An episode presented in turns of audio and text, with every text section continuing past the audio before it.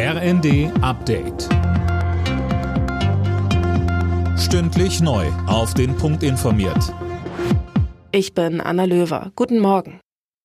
Die Korruptionsaffäre im EU-Parlament sorgt fraktionsübergreifend für Empörung. Bei der Linken im Parlament ist man über das mutmaßliche Ausmaß schockiert. Die AfD fordert eine umfassende Aufklärung. Im Fokus steht die festgenommene Vizepräsidentin des EU-Parlaments Kaeli. Sie soll sich womöglich von Katar bestechen haben lassen. Für den grünen Europaabgeordneten Daniel Freund ein Skandal mit Ansage. Er sagte im ZDF. Eigentlich ist das Parlament, ist die Europäische Kommission schon ziemlich weit, was Lobbytransparenz angeht. Nur leider ist äh, die Einflussnahme durch Drittstaaten bisher von allen Transparenzregeln ausgenommen.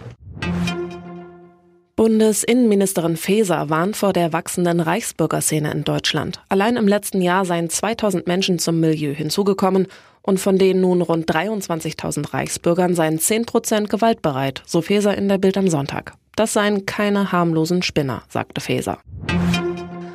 Die Polizei hat in einem Einkaufszentrum in Dresden eine Geiselnahme beendet. Eine Frau und ein Kind wurden unverletzt in Sicherheit gebracht. Der mutmaßliche Täter wurde bei dem Zugriff so schwer verletzt, dass er kurz danach starb. Der 40-Jährige soll noch vor der Geiselnahme seine Mutter im Stadtteil Prolis getötet haben. Danach soll er auch Schüsse in einem Bürokomplex abgegeben haben. Dort wurde niemand verletzt. Die Polizei geht davon aus, dass der Täter psychisch krank war. Die Ermittlungen laufen, so Polizeisprecher Thomas Geithner. Wir haben mindestens drei Ereignisorte, drei Tatorte. Dort sind jetzt die Kollegen von der Kriminaltechnik unterwegs und die Tatortgruppe, um natürlich dann auch das Verfahren alles beweissicher ähm, zustande zu bringen. Wenn es nach Bundeskanzler Scholz geht, sollen mehr Menschen bis zum Renteneintrittsalter arbeiten. Scholz sagte den Funke-Zeitungen, der Anteil derer, die bis zum Alter von 67 Jahren arbeiten, müsse gesteigert werden.